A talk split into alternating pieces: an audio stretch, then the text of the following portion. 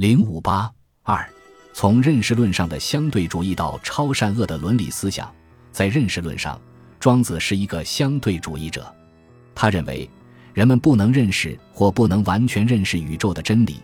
他有一句著名的话，就是“无声也有涯，而知也无涯。以有涯随无涯，殆矣。”庄子养生主，在他看来，贵贱、妖兽、大小、有无。是非之间的界限是搞不清楚的，也是不可搞清楚的。如果以道的观点来看，万物之间、物我之间都是等齐划一的。人们之所以有诸种辩争，是因为人们是从不同的角度来观察、看待事物的。他说：“以道观之，物无贵贱；以物观之，自贵而相减；以俗观之，贵贱不在己；以差观之。”因其所大而大之，则万物莫不大；因其所小而小之，则万物莫不小。知天地之为提米也，知毫末之为丘山也，则差殊独矣。以公观之，因其所有而有之，则万物莫不有；因其所无而无之，则万物莫不无。知东西之相反而不可以相无，则公分定矣。以屈观之，因其所然而然之，则万物莫不然。因其所非而非之，则万物莫不非。之爻节之自然而向非，则取操独矣。庄子修水，这就是说，从事物的差别、功效、志趣和倾向来看，可以说是有差别的。但是从最高的道来观察，事物之间的各种差别都是不存在的。因此，分辨事物的差别是徒劳的。从他的相对主义出发。庄子劝导人们不要去认识什么是非善恶。从伦理学上来看，这是一种超善恶的相对主义的道德观。这种道德观是以其相对主义的认识论为哲学基础的。庄子认为，人类社会的一切看法、观点，包括道德观念，都是一种主观的偏见。人们都把己方的看法、观点称作是，称作善，而把别人的看法、观点称作非，称作恶。从自己的立场观点说，尧桀都自以为对，以对方为非，这种从自己立场观点出发的出来的是非观念，有没有什么办法能得到证明呢？庄子认为没有。庄子《齐物论》中说：“既使我与若变矣，若胜我，我不若胜；若果是也，我果非也邪？我胜若，若不无胜，我果是也，而果非也邪？”其或是也，其或非也邪；其具是也，其具非也邪。我与若不能相知也，则人固受其正贤，无谁使正之。使同乎弱者正之，即与若同矣，吾能正之；使同乎我者正之，即同乎我矣，吾能正之；使异乎我与弱者正之，即异乎我与弱矣，恶能正之。使同乎我与弱者正之，即同乎我与弱矣，恶能正之。然则我与弱与人，俱不能相知也，而待彼也邪？总之，在庄子看来，每个人都有自己的是非，彼一一是非，此一一是非。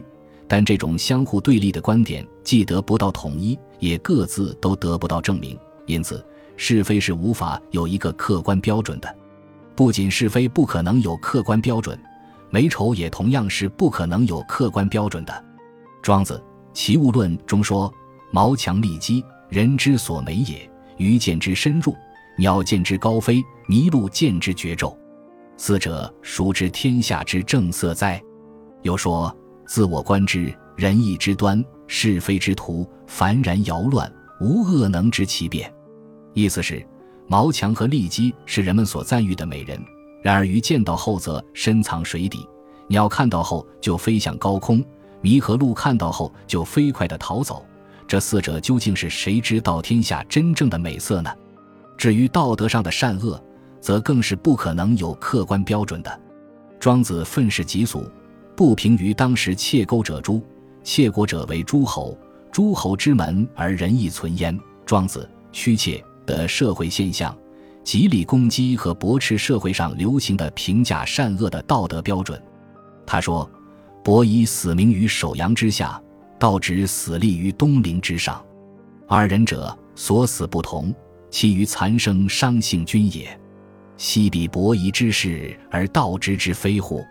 天下尽训也，彼其所训仁义也，则俗谓之君子；其所训或才也，则俗谓之小人。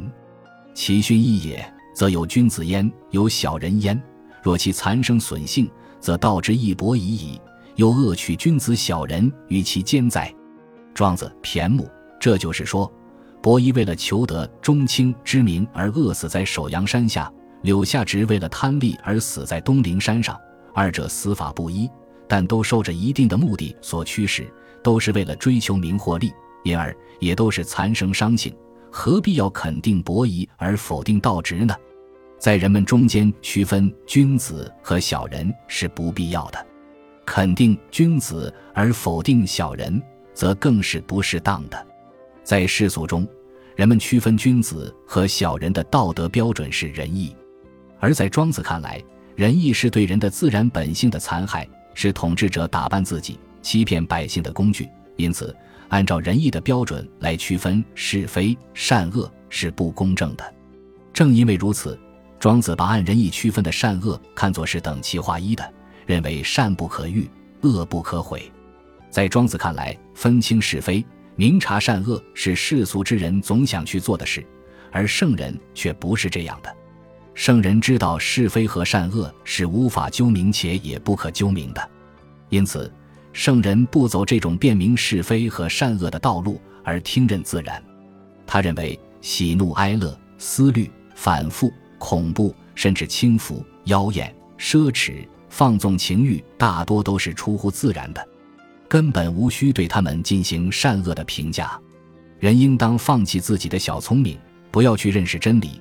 不要去认识和评价社会的道德现象，一切都任其自然。很显然，庄子由于在认识论上的相对主义和不可知论，得出了其善恶的相对主义道德观，并且最终走向了否认善恶有差别的结论。其实，在庄子看来，善恶还是有的，只有他所主张的善才是善，如墨、法各家的善都是恶。因此，他的主张并不是无善恶，而是有善恶的。